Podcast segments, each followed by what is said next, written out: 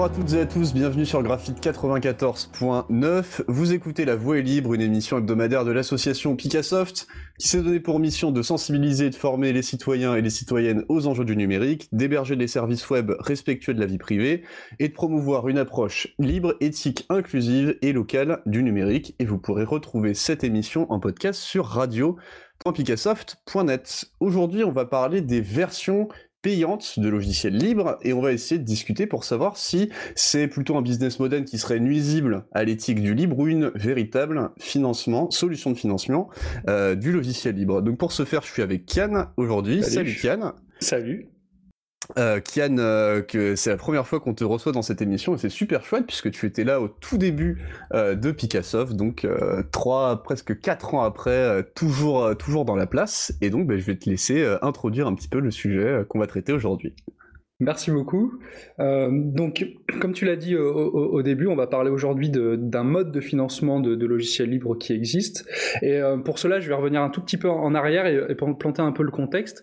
En réalité, il y a, il y a un peu plus d'un mois, euh, alors c'était le 15 septembre pour être extrêmement précis, euh, il y a une personne de l'association euh, qui a posté un message sur notre Mattermost et euh, qui voulait nous parler du modèle économique de l'entreprise Cozy Cloud qui propose le logiciel Cozy que vous connaissez peut-être. Et pour résumer très grossièrement, leur modèle économique est qu'une partie du financement, il se fait en vendant certaines fonctionnalités à des entreprises, et ces fonctionnalités ne sont donc pas intégrées dans la version open source et libre du logiciel.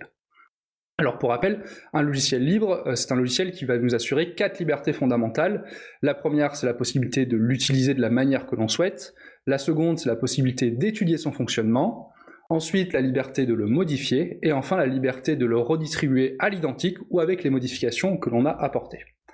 Et le modèle de financement dont il est question aujourd'hui, et qui est donc celui de Cozy Cloud, il consiste à distribuer une version qui est dite communautaire, qui va répondre aux exigences et aux principes du logiciel libre, et à vendre à côté une version qu'on va appeler généralement la version entreprise, qui va inclure une partie du code qui est libre, mais aussi des parties du code qui sont non libres. Et par non libre ici, on va entendre qu'elles ne sont pas forcément euh, ouvertes, mais qu'il faut payer une licence pour pouvoir l'utiliser. Euh, par exemple, c'est le cas du logiciel Mattermost qu'on va beaucoup utiliser en exemple d'ailleurs aujourd'hui, et c'est un logiciel qu'on utilise à Picassoft dans sa version libre bien entendu.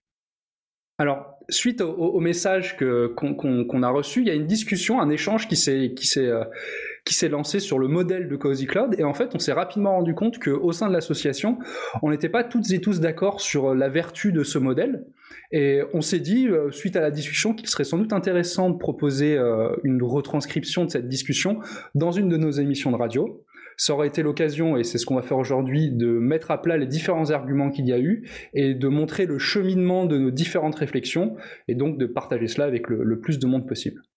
Alors, pour cette discussion que nous allons faire avec Quentin, on va chacun adopter un rôle, l'un plutôt pour, l'autre plutôt contre ce, ce mode de, fonctionnement.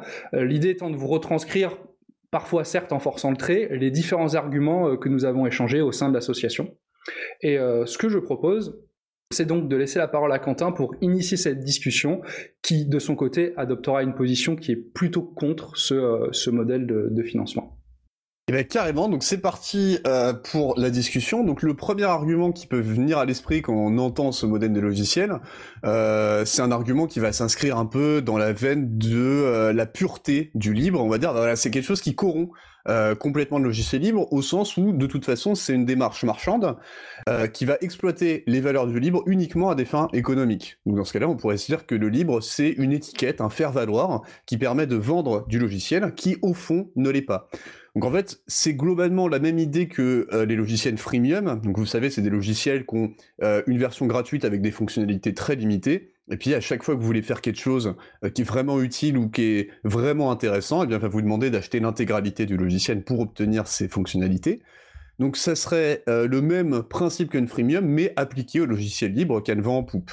Donc même dans le cas où le code de la totalité du logiciel serait rendu disponible publiquement, donc ce qui permet de cocher quelques cases de ce qu'on appelle communément l'open source, donc on peut aller voir le code pour vérifier qu'il est bien sécurisé, euh, l'ensemble des personnes peut éventuellement euh, contribuer, pointer les défauts, eh bien c'est pas suffisant parce que le logiciel libre c'est pas seulement du logiciel open source, de la performance et de la sécurité, c'est aussi des valeurs, c'est aussi une éthique qui vise avant tout à co-construire des communs qui sont et utilisés mais aussi gérés par toutes et tous sans distinction. Et en particulier des communs, ils visent bien sûr pas à enfermer les utilisateurs dans des contraintes marchandes où il faut globalement avoir du fric pour pouvoir profiter d'une fonctionnalité qui est utile. Alors, je comprends, mais en réalité, je suis pas tout à fait d'accord. En fait, ce modèle économique, je ne pense pas qu'il empêche l'existence d'un logiciel libre. Je, pense au contraire qu'il va financer et permettre le financement de ce, ce logiciel. Et euh, il faut bien noter qu'on reste parfaitement libre d'utiliser la version libre donc du logiciel avec exactement les mêmes libertés que pour tout autre logiciel libre. De ce côté-là, il n'y a aucun changement. Et en fait, même en, en, extrapolant un peu, on pourrait voir ça comme deux logiciels différents. Euh, le premier, donc, qui est le logiciel libre, et le second, qui donc ne l'est pas, est simplement un logiciel propriétaire qui se base sur un logiciel libre, euh, ce qui est tout à fait permis par, euh, par la, la, plupart des licences libres. Et on pourrait même imaginer, et il se trouve que d'ailleurs ça existe, que ce soit même une autre entreprise complètement différente qui va proposer la version payante. Sauf qu'ici, on est dans un modèle qui est un peu plus vertueux que ça. Ce n'est pas une autre entreprise qui va piller le travail qui a été fait sur le logiciel libre pour le revendre et garder les profits. C'est réellement l'entreprise qui vend la version payante qui est aussi celle qui finance le développement du logiciel libre. En fait, c'est presque comme une sorte de campagne de dons où les personnes qui veulent certaines fonctionnalités permettent de financer pour la communauté. Mais ici, on s'adresse plutôt à des entreprises qui vont donc financer le logiciel pour le reste de la communauté. Alors, bon, là-dessus, on est complètement d'accord sur le fait que le, logiciel libre, c'est pas magique. Euh, les gens développent pas euh, euh, gratuitement sur l'ensemble de leur temps libre des logiciels libres. Hein. il faut quand même manger à un moment. Donc, effectivement, il faut financer le logiciel libre. Mais de là à dire que c'est presque comme une campagne de dons, c'est peut-être un peu exagéré dans la mesure où, en général, quand tu, enfin, quand tu, donnes à euh, une entreprise qui fait du logiciel libre, par exemple, bah, tu t'attends à avoir une sorte de rétribution, à pouvoir profiter d'une partie des fonctionnalités. Or là, bah, les personnes qui veulent certaines fonctionnalités et qui n'ont pas les moyens, elles sont bloquées. Et les personnes qui ont les moyens, mais qui veulent pas particulièrement des fonctionnalités, elles vont pas financer. Donc en fait, c'est là où il y a un espèce de risque d'asymétrie. Parce que on va avoir des utilisateurs qui vont développer gratuitement des fonctionnalités en contribuant, hein, puisque ça, ça, reste en tout cas là, une partie du logiciel reste libre. Donc ces parties développées par les utilisateurs vont être libres et vont servir à tout le monde. Mais ces fonctionnalités, eh bien, elles pourront servir de faire valoir à l'éditeur qui pourra vendre encore mieux sa version payante aux entreprises et en quelque sorte profiter du travail gratuit des contributeurs et d'ailleurs réserver la plupart des développements qu'il fera ultérieurement euh, pour les entreprises. Donc finalement, oui, on pourrait se dire c'est une sorte de campagne de dons euh, des entreprises qui ne servira qu'aux entreprises. Donc là, on peut pas trop parler de campagne de dons. Moi, en fait, ce que je vois là-dedans, en tout cas le risque que je vois là-dedans, c'est à peu près la même chose que euh, les joueurs et les joueuses qui vont développer gratuitement des modes pour les jeux vidéo. Aujourd'hui, c'est quelque chose qui est plutôt apprécié des éditeurs en général, même si en fait dans le droit c'est illégal, parce que ils vont faire des modes qui sont super. Donc, quand on dit un mode d'un jeu vidéo, hein, c'est une extension qui rajoute des fonctionnalités. D'une part, les autres joueurs vont en profiter, mais au final, c'est l'éditeur qui gagne. On pourrait se dire que les joueurs gagnent, mais c'est vraiment l'éditeur qui gagne. Parce que ça va lui permettre de plus vendre son jeu, etc., etc. Et puis finalement, on n'a pas, euh, enfin, les joueurs n'en retiennent pas grand-chose, hein. euh, à part, euh, à part récupérer la fonctionnalité, mais ça reste du travail gratuit, c'est ça que je veux dire. Donc tant que les éditeurs sont financés uniquement par les entreprises, bah, il y a un risque que les contributeurs et les utilisateurs de la version libre soient lésés. Donc moi je me dis, en fait, il semblerait qu'il y ait plus de contraintes qu'autre chose avec ce modèle de financement uniquement par les entreprises. Et donc tu parlais de campagne de dons, bah, autant se baser directement sur le don ou le financement participatif pour construire une version qui soit complètement libre. Ok. Alors effectivement, peut-être que la comparaison avec une campagne de dons était peut-être un peu exagérée effectivement. Euh, alors je pense que dans ce que tu soulèves, il y a deux sujets, euh, deux sujets qui sont distincts. Euh, il y a d'un côté l'accès aux fonctionnalités payantes, qui du coup est, réservé aux personnes qui ont donc la possibilité de, de, se les payer, et il y a de l'autre côté le fait qu'il y ait des personnes, ou en tout cas on va dire plus globalement la communauté, qui va contribuer au code libre de manière gratuite pour l'éditeur. Effectivement, euh, il y a un risque d'exploitation en fait de ce travail-là.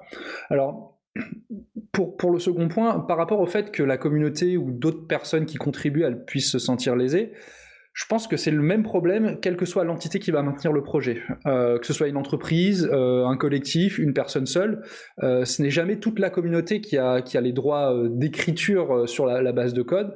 des désaccords peuvent survenir, que ce soit donc pour des raisons économiques, un peu comme ici avec des entreprises ou non. Et comme c'est un logiciel libre, ben, les personnes qui sont en désaccord, elles sont complètement libres de forquer le projet, de, partir sur une nouvelle base de ce projet, d'en faire un, donc un, logiciel différent. Euh, ce sont d'ailleurs des choses qui sont déjà arrivées.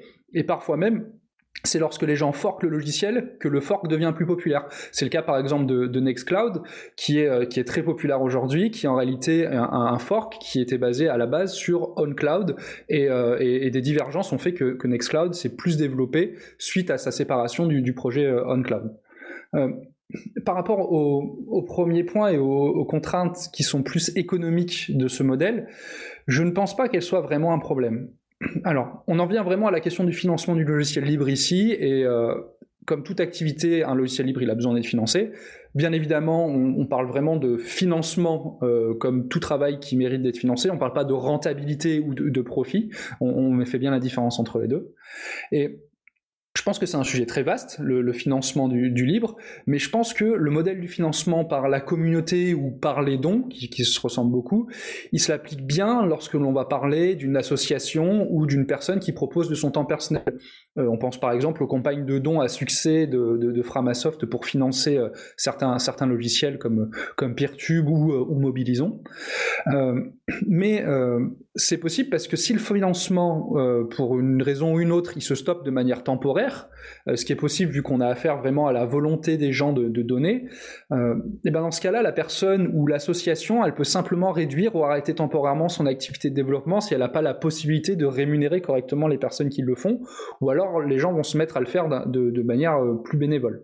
Euh, par contre, c'est quelque chose qui n'est pas du tout possible pour une entreprise parce que dans ce cas-là, euh, comme elle est, elle est liée à des obligations économiques et comptables légales de, toute entreprise, dans ce cas-là, elle va simplement cesser son activité définitivement parce qu'on imagine mal une entreprise qui fonctionne par, euh, par sous la forme d'un comme d'un accordéon, on dirait, où pendant quelques mois il y a de quoi rémunérer les personnes qui développent, puis ensuite elles peuvent plus, donc on se met en pause, puis ensuite on peut de nouveau, etc. Ça, semble compliqué. Et dans ce cas-là, l'entreprise, elle n'aura pas d'autre choix que d'arrêter le développement du logiciel libre. Bah, euh, là, pour le coup, je peux qu'être d'accord avec toi dans la mesure où, euh, effectivement, si tu es salarié d'une entreprise qui produit du logiciel libre et que tu t'attends à pouvoir manger tous les mois, euh, il y a un moment où si ça varie uniquement en fonction des dons et que t'es pas capable d'assurer la pérennité des dons, ça va vite devenir compliqué. mais à, à ce moment-là, on pourrait tout simplement s'interroger, est-ce que c'est pas le fait même d'avoir des entreprises portent les logiciels libres, qui soit le problème, qui porte le développement du logiciel libre en lui-même et non pas, comme on pourra en parler plus tard, des activités de, de support, d'hébergement, etc. Parce que une entreprise, par défaut, hein, sans, garantie supplémentaire, bah, elle a aucune raison de juste permettre simplement, avec des guillemets, à ses salariés de vivre, c'est-à-dire de pouvoir manger sur euh, tous les mois, quoi, ou, plus, mais peu importe.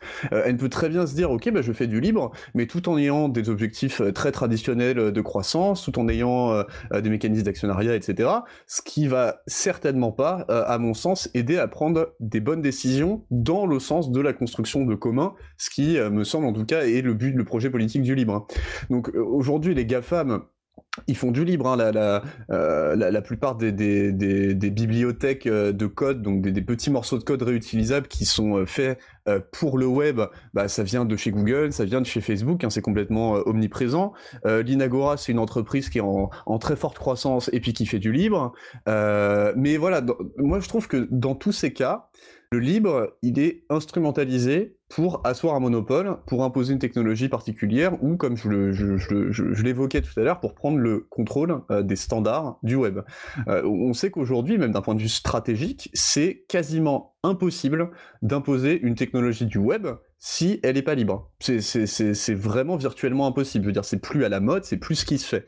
Mais pour autant, c'est pas parce que euh, on fait quelque chose qui légalement relève du libre que politiquement il relève les communs. Et en tout cas, je pense que dans libre, c'est bien les communs qu'il s'agit de porter en tant que projet politique. Donc peut-être que le fait même qu'une entreprise avec des actionnaires et, qui veut générer de la croissance gère des logiciels libres, bah, c'est ça le problème. Alors effectivement, alors pour le coup, je suis complètement d'accord avec ce, constat. Euh, le, logiciel libre n'est pas une finalité en soi, et euh, ce n'est pas parce qu'une entreprise fait du, logiciel libre ou du même du libre euh, dans de l'art ou, de la culture que c'est une entreprise qui va porter un projet politique qui correspond au libre. Ça, je suis vraiment tout à fait d'accord avec ça. Et je suis, je serais même d'accord, et c'est plus large que juste le libre, pour souligner que c'est c'est dommage euh, que ce soit des entités d'intérêt privé, euh, ce que sont les entreprises et les associations aussi d'ailleurs, euh, que ce soit des entités d'intérêt privé donc qui contribuent à un intérêt collectif, c'est-à-dire au logiciel libre ou au commun de manière, de manière générale. Mais ici on parle plus du logiciel libre précisément. cela dit, à mon avis, ça n'empêche pas qu'il y ait des entreprises qui aient un fonctionnement économique ou démocratique qui soit sain. Euh, malheureusement, euh, là je pense qu'on va, ça, ça, ça, nous ferait sortir du sujet, mais je pense sincèrement que c'est le fonctionnement de nos sociétés qui sont, euh, et ça c'est un secret pour personne, mais qui sont vraiment dans une idéologie capitaliste néolibérale. Euh, c'est vraiment ce fonctionnement-là de nos sociétés qui vient corrompre le, le modèle.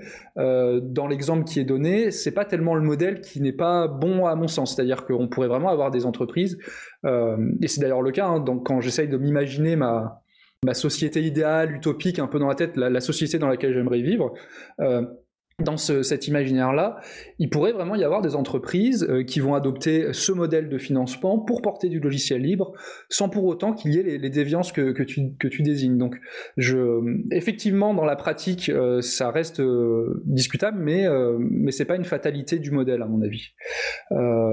Par contre, je pense que même dans nos sociétés actuelles, qui sont donc largement améliorables, ça je pense qu'on sera d'accord là-dessus, mais même dans nos sociétés actuelles, euh, ce modèle, il peut fonctionner correctement.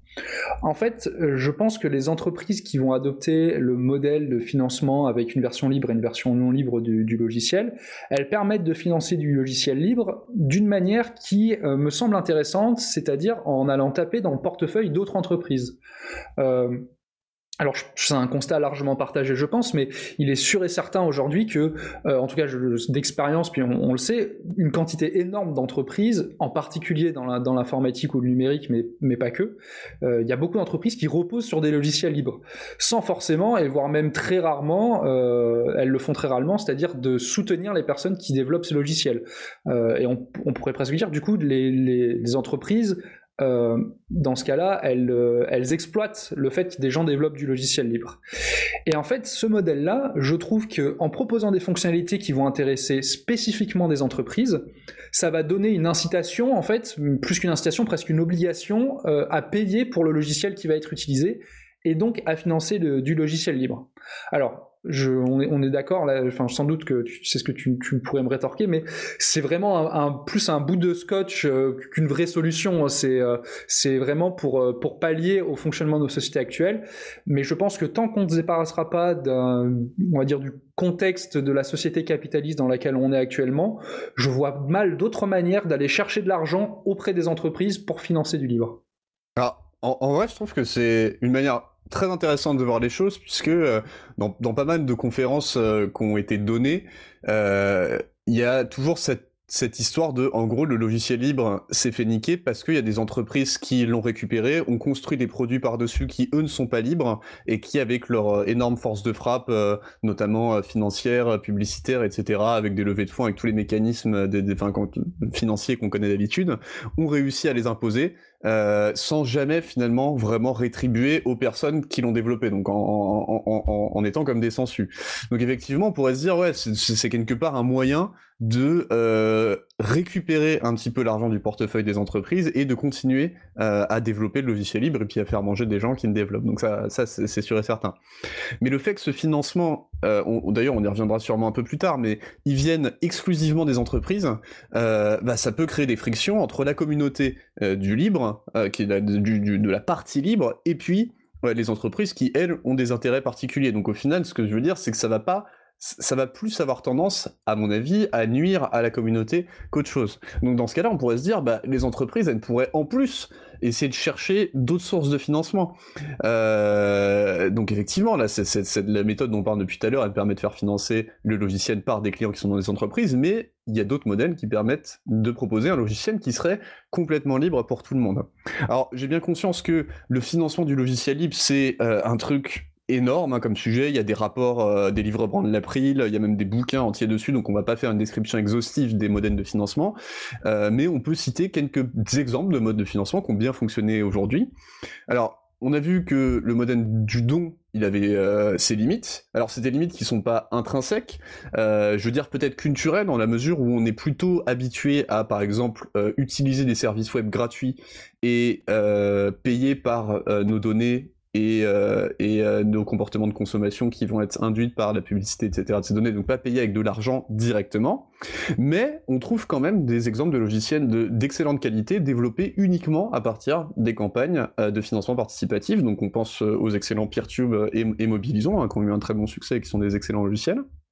On a aussi Nextcloud, tu, tu, l'as évoqué, Kian, c'est un logiciel qui est vraiment énorme, hein, qui est très très utilisé, qui est entièrement libre, euh, avec une entreprise pour le coup derrière, euh, qui tire en gros un tiers de ses revenus de missions de consulting pour des entreprises, des administrations, etc. Et puis deux tiers de support. Donc le support, ça va être de l'aide, du développement de nouvelles fonctionnalités par exemple, qui seront financées par des entreprises extérieures, mais euh, qui seront reversées dans la version libre. Donc c'est un modèle qui est adopté par pas mal d'entreprises. Hein. Il me semble aussi que Red Hat euh, fonctionne sur, euh, sur un modèle similaire. Red Hat c'est peut-être l'exemple le plus énorme, je pense, qui existe, mais voilà, tout est, tout est libre. Et puis un, autre, un, autre, truc qui existe, c'est Kelis, donc édite le logiciel Scénarii, donc qui permet de, faire des, euh, euh, c'est une, chaîne éditoriale pour faire de, de, gérer des documents, de l'ingénierie documentaire, disons, qui va se financer en proposant de l'hébergement, c'est-à-dire qu'ils vont louer euh, un accès au logiciel qui est hébergé directement sur euh, l'infrastructure de Kelis. Donc on parle de software as a service, hein, c'est globalement ce qu'on retrouve à chaque fois qu'on consulte un, service sur Internet, un client web, des, choses comme ça. Ils vont vendre aussi de la formation, et puis encore une fois du support autour de leur logiciel. Donc on, voit qu'on pourrait au final diversifier euh, les sources de financement pour pas seulement euh, dépendre des entreprises qui vont avoir des intérêts à garder les fonctionnalités payantes pour, pour elles. Pardon. Alors effectivement, là je, pense que tu, marques clairement un, point. Euh, c'était sans doute une, une peut-être une exagération de penser que c'était que le modèle dont on parle est, un très bon modèle pour le financement auprès d'entreprises. Effectivement, comme tu le dis, il y en a d'autres. Ça serait très long peut-être même de tous les détailler exactement comme tu me le dis. Euh, il fonctionne bien, peut-être mieux, mais à mon avis, ça reste dépendant du type du logiciel et euh, peut-être que qu'on pourrait faire autrement. Mais par exemple, dans le cadre du, logiciel Mattermost euh, qu'on a déjà évoqué tout à l'heure et qui qu'on utilise à Picassoft, euh, certains de ces modes de financement me sembleraient compliqués. Euh, par exemple, le, fait de proposer euh, Mattermost sous la forme d'une offre SaaS, donc Software as a Service, pardon. Ah, juste, pardon, je, me dis depuis tout à l'heure, c'est vrai qu'on dit Mattermost, mais peut-être pour, pour cerner, c'est vraiment un truc de, de, discussion instantanée globalement pour s'organiser en fonction des groupes, c'est très utile dans des équipes. Enfin voilà, quoi, c'est une alternative à Slack, c'est peut-être bien de voilà. Effectivement, c'est exactement ça. C'est justement ça. C'est vraiment un logiciel qui se pose comme une alternative à Slack pour les personnes qui connaissent. Donc euh, du, du, du, chat euh, structuré en différents en, différents euh, espaces euh, par équipe, etc. Donc c'est un logiciel que propose d'ailleurs Picassoft dans ses dans ses services depuis depuis le début de l'association d'ailleurs.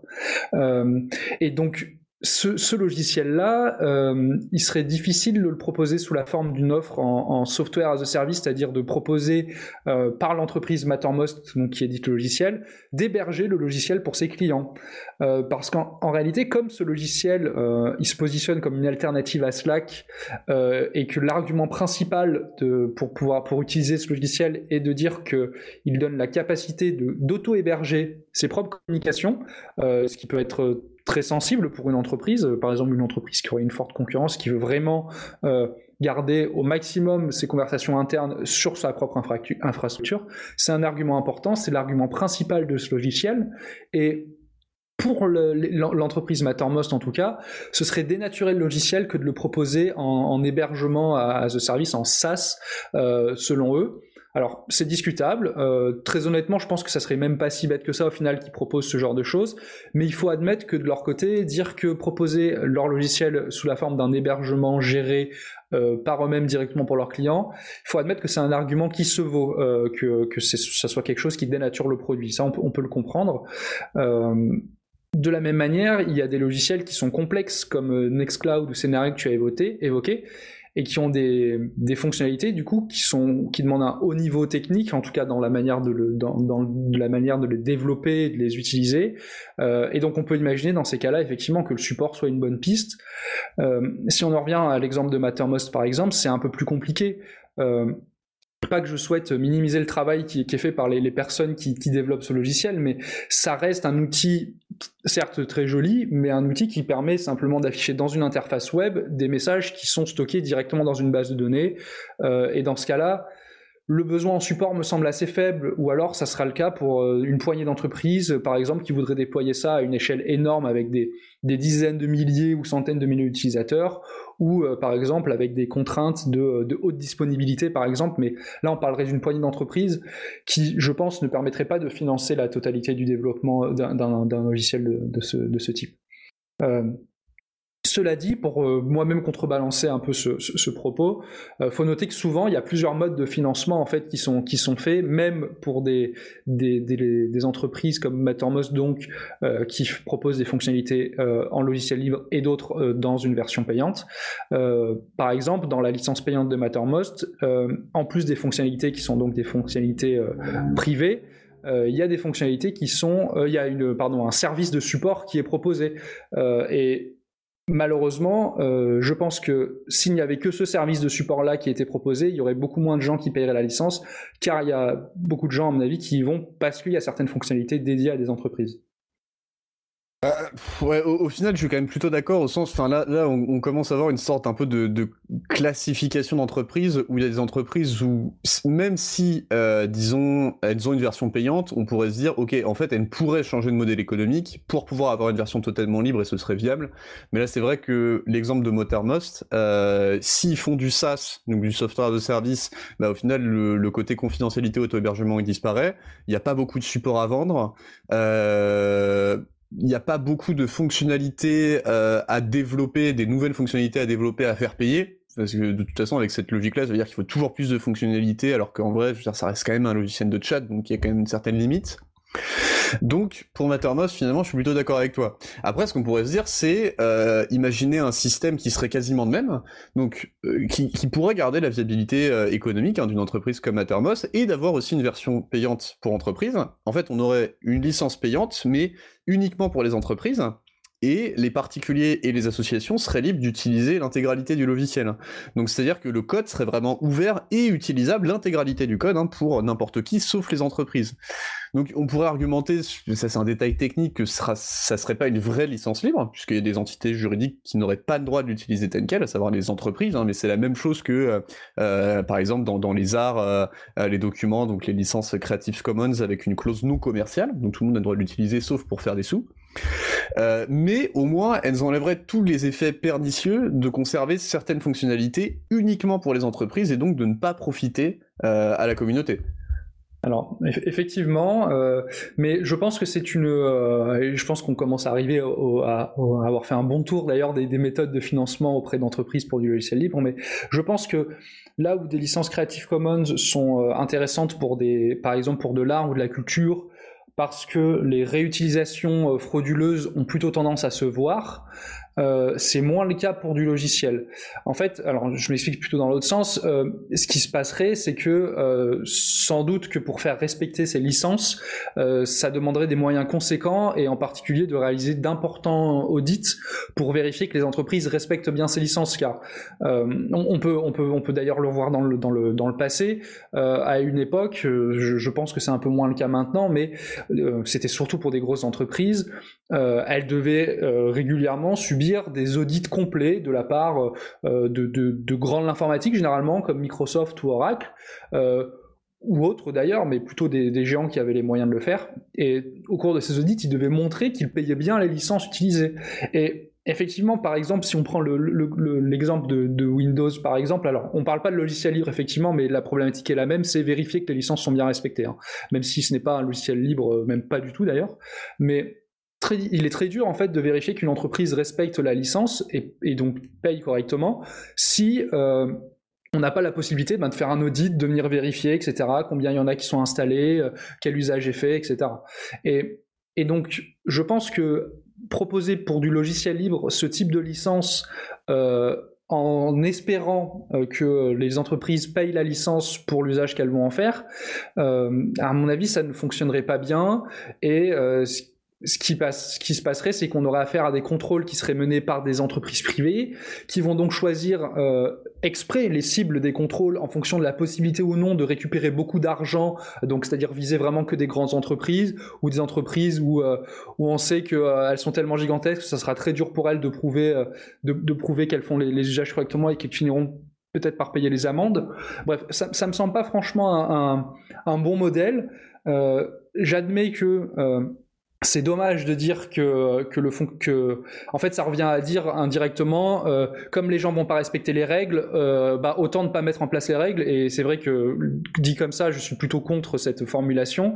Mais malheureusement euh, je pense que ça ne fonctionnerait pas bien ou que ça ne fonctionnerait que pour des très grands groupes qui auraient des moyens conséquents pour réaliser les contrôles ou alors que ça pourrait amener à des déviances, même par exemple, hein, des, petites dérives, euh, par exemple introduire des bouts de code qui vont vérifier l'utilisation qui est faite d'un logiciel, si on, pense qu'elle est commerciable, enfin commerciale, et vraiment, je, pense qu'on on risquerait d'arriver dans quelque chose qui va amener plus de dérives que le modèle actuel, en fait.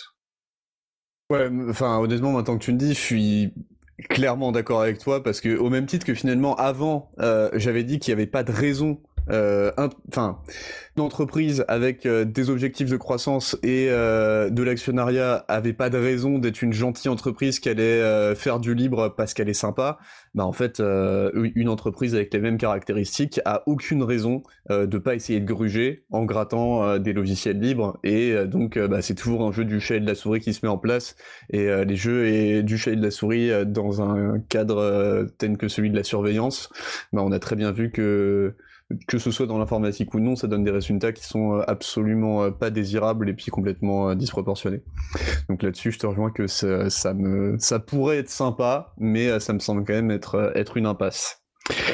Euh, bien, on va peut-être se faire une petite pause musicale avant de reprendre euh, la discussion. Et donc aujourd'hui, on vous a déniché un petit album sur le site Dogmazic. Un Dogmazic, toujours un, excellent site. N'hésitez pas à y faire un tour. Il y a des éditos tous les mois avec euh, euh les, les, les, nouveaux albums et puis des petites notes de, de tous les bénévoles euh, de l'association. C'est excellent.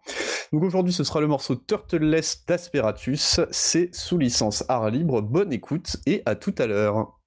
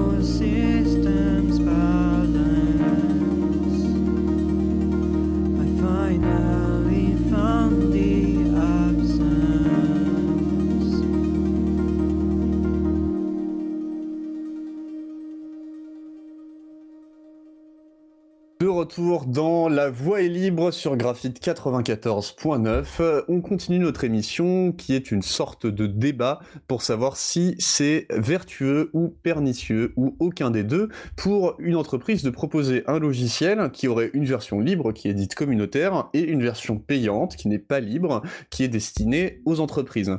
En particulier, pendant la première partie de l'émission, on a essayé euh, d'évoquer les arguments euh, plutôt en tout cas qui, pourrait euh, créer des effets pernicieux, hein, que ce soit des entreprises qui financent euh, la version entreprise et que la communauté n'en profite pas vraiment. Et on a aussi exploré d'autres modèles économiques euh, qui seraient possibles, donc par exemple une économie du don, plutôt vendre des prestations d'hébergement, de support, de formation sur le dit logiciel pour lui permettre d'avoir une version totalement libre. Et on a fini par conclure que dans des cas de logiciels comme Mattermost, qui est en gros un logiciel de, de chat très utilisé dans les associations et les entreprises qu'on a des besoins d'organisation, eh bien c'était très difficile d'utiliser ces autres modèles. Et donc maintenant, dans euh, la fin de l'émission, eh bien, on va continuer un petit peu euh, sur cette thématique et voir quels sont exactement euh, les problèmes résiduels dans l'approche d'avoir une version payante qui n'est pas libre, et est-ce qu'on pourrait pas imaginer des manières de les résoudre sans pour autant changer de modèle économique, là où ça paraît compliqué pour certaines entreprises. Alors moi en particulier, j'aimerais revenir sur un point qu'on a euh, à peine évoqué dans la première, pardon, dans la première partie de l'émission, à savoir le choix des fonctionnalités qui sont libres et qui sont pas libres. Parce que si on admet qu'effectivement c'est les entreprises, les clientes, donc par exemple de Mattermost, qui vont financer le développement du logiciel, et donc par extension de la version libre, mais en fait il y a absolument aucun incitatif à ce que des fonctionnalités stylées soient développées par Mattermost pour la version libre. Parce que ce qui va pousser les entreprises, les clients de Mattermost à payer, c'est justement qu'il manque des choses qui sont importantes pour elles dans la version libre. Alors dans ce cas-là, pourquoi est-ce qu'on utiliserait l'argent des entreprises pour développer des fonctionnalités libres qui pourraient dans ce cas bah, pousser les entreprises, les clients, à juste utiliser la version libre et à pas l'acheter? Donc à ce moment-là, il faudrait que, je sais pas, faire confiance à l'éditeur du logiciel, à Mattermost, pour être genre gentil, pour être sympa. Et moi, je pense que ça marche pas comme ça. En tout cas, de façon systémique, ça marche pas comme ça, parce que les incitatifs économiques, bah, ils prennent très souvent le pas euh, sur la belle morale et sur la, la gentillesse, ce que sais-je. Alors très clairement ça, je, ne dirais pas le contraire, mais à mon avis, ça n'empêche pas quand même euh, qu'un bon choix euh, soit fait sur les fonctionnalités qui vont dans la version libre ou la version non libre. En fait, je pense vraiment qu'il y a des fonctionnalités qui en existent vraiment, qui euh, sont très utiles pour des entreprises, mais qui sont pas forcément légitimes ou utiles pour des structures associatives ou de petites communautés. Euh, la plupart du temps, ce qu'on revoit souvent d'ailleurs euh, dans, ce genre de modèle euh, sur les différents logiciels qui existent, c'est l'intégration avec un, annuaire LDAP. Alors rapidement, en gros, c'est un, un, bout de code dans le logiciel qui va permettre de, de gérer les comptes utilisateurs du logiciel avec l'annuaire de toutes les personnes qui se trouveraient dans l'entreprise. En fait, c'est le rôle d'un annuaire LDAP. Par exemple, c'est ce qui permet, peut-être dans votre travail, que vous avez exactement le même login et le même mot de passe quand vous vous connectez à votre, à votre service d'email, à votre service de partage de documents, aux différents services en fait qui sont dans l'entreprise. Tout ça, c'est géré par donc ce qu'on appelle un, annuaire LDAP euh, ou, ou, autre, mais c'est la technologie qui est vraiment le plus utilisée pour ça. Et euh, typiquement, l'intégration entre notre logiciel et, ce, et un annuaire LDAP, c'est clairement le genre de truc qui est très intéressant pour une entreprise, mais qui est souvent beaucoup moins pour, des, pour de plus petites structures en fait. Euh, on peut penser à d'autres fonctionnalités. Par exemple, des fonctionnalités de monitoring avancé euh, qui permettraient d'avoir des informations exactes sur euh, l'état de santé du logiciel, sur son utilisation, ce genre de choses, ou encore même la, possibilité de déployer le logiciel dans un contexte de haute disponibilité, on voudrait une résilience maximum, une fiabilité au top. Typiquement, ça, ce sont des exemples de fonctionnalités euh, qui, euh, qui, qui, sont plutôt intéressantes pour des entreprises qui vont avoir des impératifs professionnels euh, et qui le sont beaucoup moins dans d'autres dans, d'autres situations. Et typiquement, ces trois euh, fonctionnalités que je viens de citer, c'est exactement le cas de, de Mattermost par exemple. Elles font partie de la version euh, payante et donc non libre de Mattermost. Et, et donc, pour avoir accès à ces fonctionnalités qui sont très intéressantes pour les entreprises, eh ben, il faut payer. Alors, bon, en, en, ce qui me concerne, moi je suis d'accord que les trois fonctionnalités que tu as citées, c'est des trucs plutôt réservés à entreprises. Après, on pourrait se poser la question de qui décide que c'est plus intéressant pour une entreprise, mais bon, bah, pas se prendre la tête là tout de suite avec ça. En vrai, je suis d'accord avec toi. Mais dans le cas de Mattermost, hein, qu'on citait, bah, on trouve aussi euh, des fonctionnalités qui sont uniquement dans la version payante, et on dirait vraiment qu'elles sont dans la version payante juste pour faire chier. Euh, par exemple, il y a la possibilité d'ajouter une espèce de bannière d'annonce. Euh, en gros, l'idée c'est que euh, voilà, vous êtes administrateur du, du, de votre logiciel Mattermost, hein, donc comme chez Picassoft, et puis on veut prévenir tout le monde que il va y avoir une mise à jour que voilà pendant 5 à 10 minutes, ça va être la merde et qu'il faut pas qu'ils paniquent, qu'ils boivent un café, tout ira bien. Bah, en fait, on ne peut pas faire ça simplement parce que la fonctionnalité est réservée aux versions entreprises. Ce qui, par ailleurs, a encore moins de sens parce que en général, dans une entreprise, on a des canaux de communication pour pouvoir euh, diffuser un message à tout le monde. Alors que nous, Picassoft, on ne sait même pas qui sur notre instance. On ne sait pas s'il y a des assos, on ne sait pas s'il y a des entreprises parce que par design, on ne regarde pas en fait ce qui se passe. C'est justement le principe de Picassoft. Donc voilà, c'est un exemple parmi d'autres. Euh, mais là se pose bien la question de est-ce que euh, c'est vraiment dans l'intérêt et de la communauté et de l'entreprise que sont faits les choix des fonctionnalités qui sont libres ou qui ne sont pas libres alors c'est vrai, c'est un, très bon exemple que tu donnes et, je pense que c'est comme tu le dis un exemple parmi d'autres. Euh, je serais très mauvaise foi même de dire que ce n'est pas souvent aussi comme ça que ça se passe. on peut déplorer régulièrement que euh, l'entreprise qui maintient le logiciel fasse des choix de fonctionnalités, euh, qui, donc de mettre des fonctionnalités dans la version, dans la version payante, qui sont euh, dommageables pour la communauté et euh, même de manière plus large, et ça recoupe avec ce que j'avais pu dire un peu plus tôt dans l'émission, on peut, déplorer que ce soit un choix euh, donc qui impacte un logiciel libre, qui soit fait par l'entreprise, euh, qui en soi reste une entité qui sert des intérêts privés, même si les intérêts privés en question essayent d'être le plus louable possible, on, peut, déplorer, on, peut déplorer ça. cependant, on peut aussi imaginer que la communauté, elle créer un rapport de force avec l'entreprise euh, si, euh, si le besoin s'en fait sentir, par exemple, sur certaines fonctionnalités, mais ça pourrait être sur d'autres choses d'ailleurs, pas que sur le sujet des fonctionnalités payantes. Euh, par exemple, les cas de Mattermost et GitLab sont intéressants. Donc, euh, donc on a parlé de Mattermost. GitLab, c'est un logiciel, c'est l'alternative à GitHub euh, concrètement, un logiciel qui va permettre, enfin une plateforme en fait, en réalité, qui va permettre d'héberger euh, des, le, code développé pour différents logiciels. C'est une plateforme sur laquelle les gens peuvent contribuer, échanger, reporter le fait qu'il y a des erreurs, etc. Ce, ce, genre de choses quoi. Vraiment une alternative à GitHub. Et donc ces deux logiciels ont exactement euh, ce, modèle-là, même si GitLab fait, d'autres choses en, manière en, mode de financement aussi. Mais concrètement, elles ont une version euh, communautaire et une version payante pour entreprise. Euh, et dans leur cas, c'est intéressant parce qu'on se rend compte que ce sont des logiciels libres qui ont une communauté importante et autour de, desquels une communauté très importante s'est formée et l'entreprise a eu la visibilité nécessaire pour euh, se positionner euh, comme alternative et vendre des fonctionnalités non libres. Euh, on pourrait dire même se positionner sur le marché, parce que c'est donc encore une fois la réalité malheureusement dans, dans les sociétés, le mode économique de nos sociétés aujourd'hui, c'est faut se positionner sur un marché. on peut le déplorer, mais malheureusement actuellement c'est comme ça.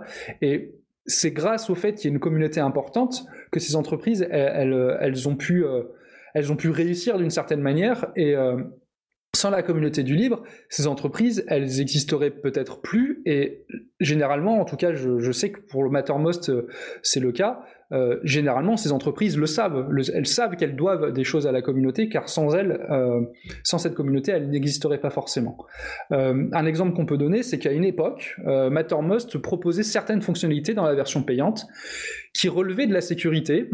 par exemple, le fait qu'on pouvait, qu'on peut forcer une politique de mot de passe sur l'instance, c'est-à-dire dire on veut que les utilisateurs qui s'inscrivent sur notre instance aient obligatoirement un mot de passe avec tant de caractères, par exemple, je, ou ou euh, forcément une majuscule, ce, genre de choses. Donc forcer une politique de mot de passe. Euh, c'est une fonctionnalité qui relève donc de la sécurité et qui n'était que dans la version payante. Et le sujet a fait, a fait pas mal débat. La communauté a rouspété et, à juste titre, très clairement, la, sécurité elle devrait être accessible à toutes et tous dans un logiciel libre. Euh, et suite à ça, ben, la fonctionnalité elle, a fini par être reversée dans la version libre par Mattermost. Et je pense que de cette manière, ils ont, ils ont réagi au fait qu'il y avait un rapport de force. Ils se sont dit, ok, on a fait une bêtise, la communauté elle est pas contente, on va faire, on va faire en fait, on va réparer, on va réparer cette erreur. Et je pense qu'avec ce rapport de force, ça peut quand même contrebalancer, euh, la, en tout cas permettre d'avoir une sorte de discussion autour des, des, fonctionnalités à intégrer, quoi. Je, je, vais te faire une réponse qui est à la fois de, bonne et de mauvaise foi. Euh, là où vraiment je suis de bonne foi, c'est que je trouve que c'est un peu triste de se dire que c'est un modèle qui tient uniquement que parce qu'un rapport de force existe. Alors, je suis d'accord que les rapports de force sont importants, hein. il faut toujours qu'il y ait des contre-pouvoirs, des gens qui soient capables de donner leur avis, mais euh, d'une part, c'est pas tellement de projet politique du libre que de créer des rapports de force pour se faire sa place, et puis d'autre part, les rapports de force, ils peuvent s'inverser à tout moment. C'est-à-dire que à un moment, euh, si jamais les, les principaux contributeurs, on va dire, d'un logiciel libre, parce qu'ils l'utilisent, bah, ce sont les utilisateurs, et que par ailleurs, l'entreprise arrive à vivre en vendant à droite à gauche un petit peu de version payante, là, on a un véritable rapport de force, parce que les utilisateurs sont des aides pour l'entreprise qui, inversement, les aident en, reversant des fonctionnalités euh, dans la version libre. Mais en revanche, à partir du moment où l'entreprise euh, a, bah, a, son code, hein, a sa base de code, a sa base de clients, et puis fait ses sous avec, euh, finalement, à part d'avoir un énorme shitstorm, un énorme scandale fait de la part des utilisateurs qui soit très médiatisé, ce qui est à mon avis extrêmement rare, surtout dans des domaines aussi euh, pour la plupart des gens que euh, le logiciel libre et la communauté, eh bien, euh, je pense que dans ce cas-là, ça s'inverse et ça donne des plutôt mauvais, mauvaises choses.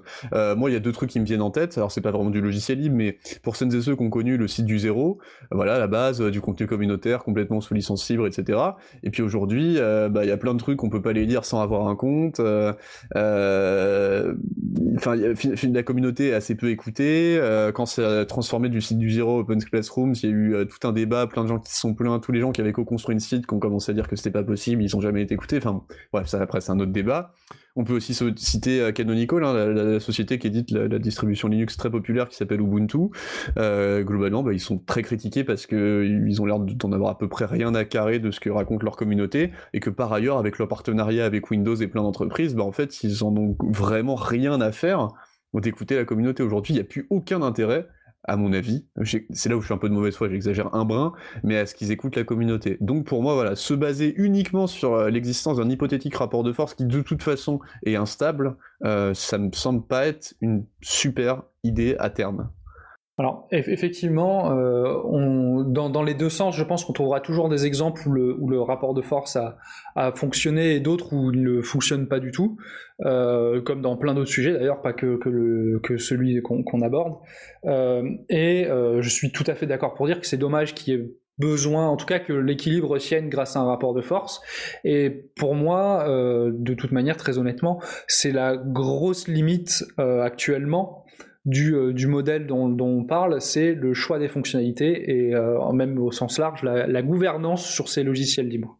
Euh, ces logiciels libres qui ont du coup une version payante et qui sont maintenus par une entreprise. Cela dit, alors j'aimerais rappeler deux choses. Déjà, la première, même si c'est un peu, ça peut sembler un peu brutal, ça reste un logiciel libre. Si la communauté n'est pas contente, elle peut tout à fait, elle peut tout à fait forquer le projet et en construire un nouveau. Alors, moi-même, je suis pas tout à fait convaincu de, enfin, en tout cas, je suis pas, je trouve que c'est pas une solution idéale. Euh, ce n'est jamais vraiment euh, positif quand il y a un, fork qui est fait euh, suite à des désaccords sur un logiciel. Mais il y a eu des exemples où ça a bien fonctionné. et c'est une possibilité qui existe. C'est ce que permet le, logiciel libre. Cela dit, pardon, je, me, bah, je, me, permets de t'interrompre parce que après j'imagine que tu vas partir sur autre chose, mais pour aller dans ton sens, un très bon exemple c'est OpenOffice et LibreOffice. Hein. Hmm, C'est-à-dire que Apache qui rachète LibreOffice, qui arrête de faire des développements, ça devient de la merde, euh, les utilisateurs en profitent plus, bah hop, ça part en LibreOffice et puis là c'est incroyable. Donc c'est le, fork c'est un vrai truc. C'est-à-dire qu'à un moment c'est pas euh, si l'entreprise fait de la merde, oui, les utilisateurs ont le pouvoir de changer le destin du truc. Donc ça, je suis d'accord avec toi. Bien sûr, on a il y a j'ai moins euh, l'historique exactement dessus, mais on a la même chose par exemple avec MySQL et MariaDB. alors je je veux je veux pas dire de bêtises parce que je me souviens plus qui a racheté MySQL. Je me demande si c'est pas Oracle, mais peut-être que je dis une énorme bêtise, donc, euh, on, va dire que je ne sais plus, mais il y a eu un rachat de, MySQL, euh, et euh, en tout cas une reprise de, de, en tout cas plus qu'un rachat, en tout cas une reprise de MySQL. un fork s'est créé MariaDB, et aujourd'hui, les gens qui veulent du logiciel libre vont plutôt sur du MariaDB. Euh, ou sur du PostgreSQL, mais ça n'a aucun, aucun rapport. mais, mais, c'est bien, c'est bien Oracle. Hein. Mais voilà, ok, c'est bien Oracle. J'ai eu un doute euh, pendant, pendant une petite seconde. Mais donc, effectivement, il y a des exemples qui existent. Après, moi, je trouve que c'est toujours dommage. Euh, quand il y a des forks, il y a toujours une période où on ne sait pas trop sur quel pied danser, d'une certaine manière. moi, j'ai trouvé que c'était le cas, par exemple, quand il y a eu le fork de, de OnCloud, enfin de Nextcloud qui a forké OnCloud. Au début, on ne sait pas trop. En fait, il y, a des gens qui ont un avis qui est construit sur le, fork en question, et euh, euh, il y a des gens qui n'en ont pas trop et qui savent du coup pas trop vers, euh, vers quoi se diriger. Donc c'est jamais forcément positif, mais en tout cas c'est quelque chose qui marche effectivement le, fork. pour vraiment pour terminer, par rapport à la, limite du coup que, que, je voulais que, que j'admets sur ce sur ce disons sur ce modèle, euh, on pourrait imaginer, euh, ça pourrait être une ouverture d'ailleurs pour terminer, on pourrait imaginer une sorte de coopération euh, démocratique entre la communauté et l'entreprise. par exemple, instaurer des règles. on pourrait imaginer le fait que toute fonctionnalité développée par la communauté doit être dans la version libre, ou encore que on pourrait imaginer avoir une instance de décision avec l'entreprise, des membres de l'entreprise et des contributeurs de la communauté à, à, égalité de, de voix. et cette instance, elle permettrait de choisir les fonctionnalités que l'on met dans le logiciel libre ou non. Euh, cela dit, ça reste utopique à, ma connaissance. Je ne connais vraiment pas d'exemple de ce genre de fonctionnement. Et donc de ce côté-là, tout, reste vraiment à construire. Mais ça pourrait être un cadre dans lequel ce modèle deviendrait, selon moi, euh, peut-être pas parfait, mais en tout cas effacerait la plupart de ses, de limites. Quoi.